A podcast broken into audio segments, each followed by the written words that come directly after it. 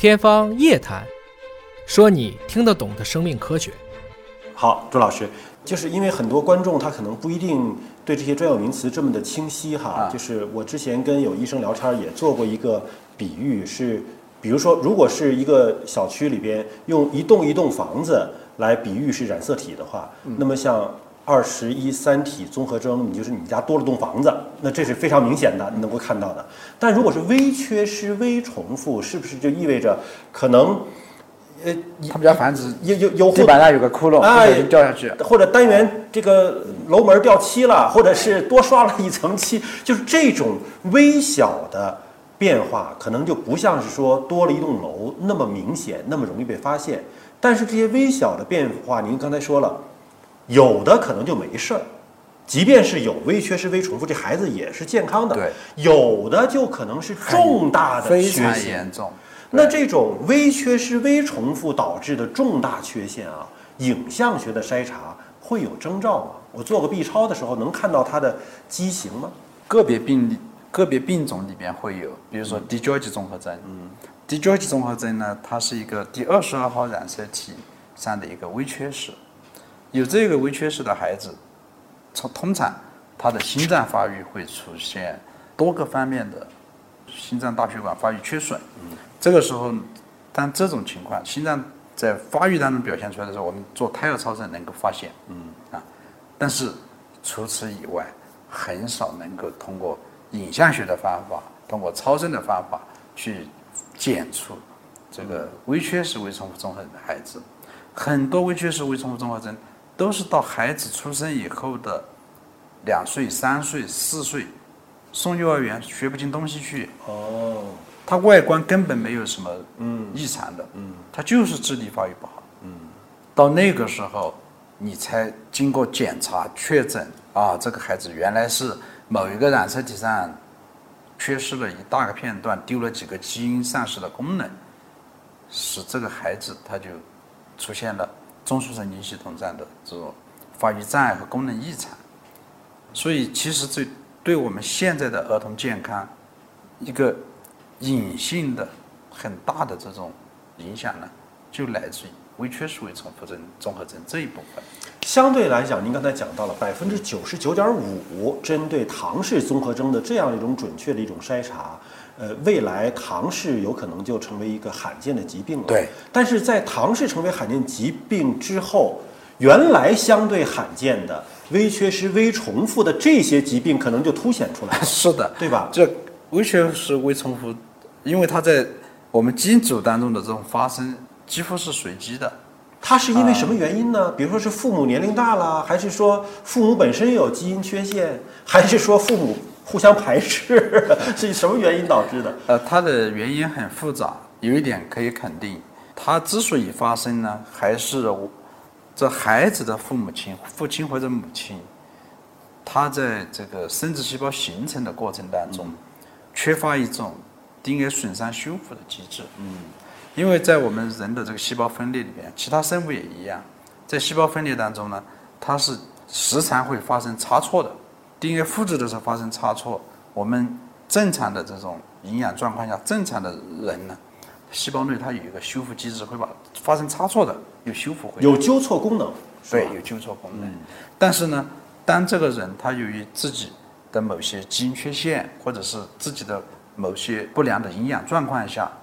啊，甚至有时候刚好是被电离辐射啊或者一些化学诱变剂作用到了，那么这个时候，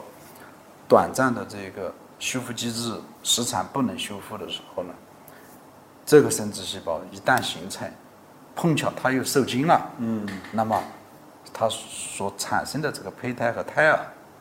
发育的这个胎儿，它就会是丢失了某一段染色体片段，或者是增加了某一段染色体片段。所以它是在生殖细胞的时候就已经发生了微缺失、微重复。那么在受精卵阶段，对这个这个胚胎就已经是这个样子，已经是这个样子。它不是说胚胎发育过程当中后天在就是是在肚子里在变的，是吧？啊，不是。那如果这样的话，是不是意味着我们如果通过第三代试管婴儿在对胚胎做检测，是能够筛选出来没有微缺失、微重复的孩子的？对，这是肯定的，但是这是一个笨办法，花钱很多。我我们现在所用的这个孕妇血浆胎儿游离 DNA 检测的这个方法呢，就把这个问题很简单了，简化了。就是由于这样的胎儿、这样的孩子，他实际上是在受精卵形成的时候，他就已经带有的，它是来源于精子或者卵子的这个染色体的拷贝数变异。能判断出来到底是来自于精子还是卵子吗？呃，我们可以有技术可以判断出可以判断的嗯，我们只要跟他父母双亲的这个基因组嗯 DNA 一比对，啊，找相似性就知道是爸爸的这个给的片段丢了丢失了呢，还是妈妈给的染色体这个片段丢失了。它这个胚胎在受精卵在分裂以后形成胎盘和胎儿，它都会带有这样的微缺失微重复。那我们从孕妇血浆里边啊来检测分析这个胎儿的游离 DNA 的时候呢，也就会相应的把这个微缺失微重复检测出来。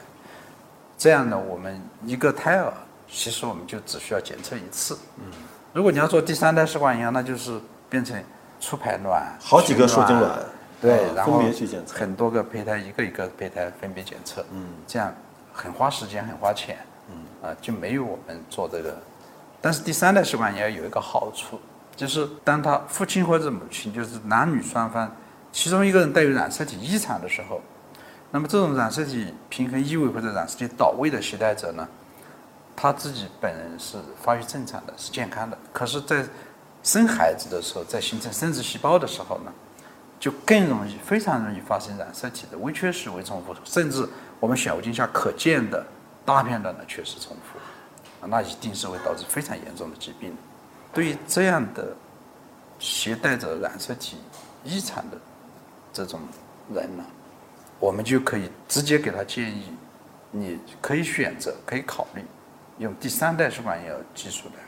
来来生育，因为我们第三代试管婴儿是专门针对每一个胚胎做过检测的，嗯，而且我们现在事实上做下来就是这样，一对夫妇啊，在试管里面我们受了精以后呢，能够得到六七个胚胎，这六七个胚胎啊，真正检测下来可用的，就是它生下来不会有病的，不会有这个染色体病的这种胚胎呢，其实只有一到三个，就几率还八个里挺低的一到三个啊，对，几率挺低的大多数，嗯，绝大多数他都是出生以后会治病，或者他本身就不能正常发育的，就胚胎就不能发育。因为它这个概率太高了，所以对就如果是自然受孕的话呢，那这个几率很小。对他生健康孩子的几率很小，嗯，而发生这个早孕期自然流产和这个胎死宫内，呃，以及生下来严重出生缺陷和未来的这种新生儿死亡、儿童死亡的那您说到这个，就是父亲或者是母亲一方本身这个染色体当中会有微缺失、微重复，导致这个胚胎出现问题。对。那他下次再生的时候，怎么避免这个问题呢？他会不会每一次产生的生殖细胞都有这个问题？对，所以在国外也好，在我们国内也好，就有过大量的这样的病例，就是他第一胎生一个孩子不好，好也不知道什么原因，不进一步检查，但更主要是他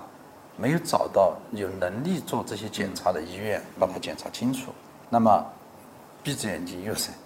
第二个又是一样的病，嗯甚至我们遇到过呢，生三个孩子，三个孩子是不一样的病，但都是来源于那个染色体异常。嗯，所以对这些家庭，就是生过一个多发畸形或者是严重出出出生缺陷的这种孩子的家庭呢，夫夫妻双方一定要去认认真真的做检查。关键查完了之后，他改变不了现状啊，他下一个配子依然还是会有微缺失、微重复啊。查了以后，我们能够找到染色体异常的，我们就按哎染色体异常携带者的这种方法去给他建议。你可以选择第三代试管婴儿，你可以也可以选择怀孕以后到怀孕十八周，我们抽羊水做胎儿的这个染色体检查。嗯，那么这是对于染色体异常的携带者。那我们还有一些病例，就是夫妻双方各自带有一些致病的基因突变，就比如说像刚才说地贫，夫妻双方他是基因突变的携带者，但是他还有一个正常的基因可以工作，所以他们本人没有病。那么他们在生孩子的时候呢，有四分之一的机会会生这种产染色体隐性遗传，跟地品，呃，就四分之一的机会会再次生育这个中型和中间还是要看怎么搭配，对吧？他也可以就选择第三代试管婴儿，直接去我们给他选胚胎不带有这个重型低频的基因型的这样的胚胎来移植，这样的话，他生下来的孩子，要么就是完全健康的，嗯，没基因突变，要么就是跟他夫妻俩一样是携带者，都没问题。其他的一些呃遗传病，我们也是可以通过把患病的这个孩子找出来，他的基因型搞明白，然后我们去做第三代试管婴儿的时候呢，就给他优选不患病的、没有患病基因型的这样的胚胎移植，这样呢，他们一次就可以生一个健康的孩子。我们现在还甚至有一个新的方法，就是对于这种有生育计划、有生育愿望的这这些家庭呢，我们会给他夫妻双方做携带者的筛查。嗯，就是嗯来来看他夫妻双方是否会有人携带着我们所知道的一些非常严重的这些残染色体隐性遗传病或者 X 连锁隐性遗传病的致病基因。嗯好，感谢您。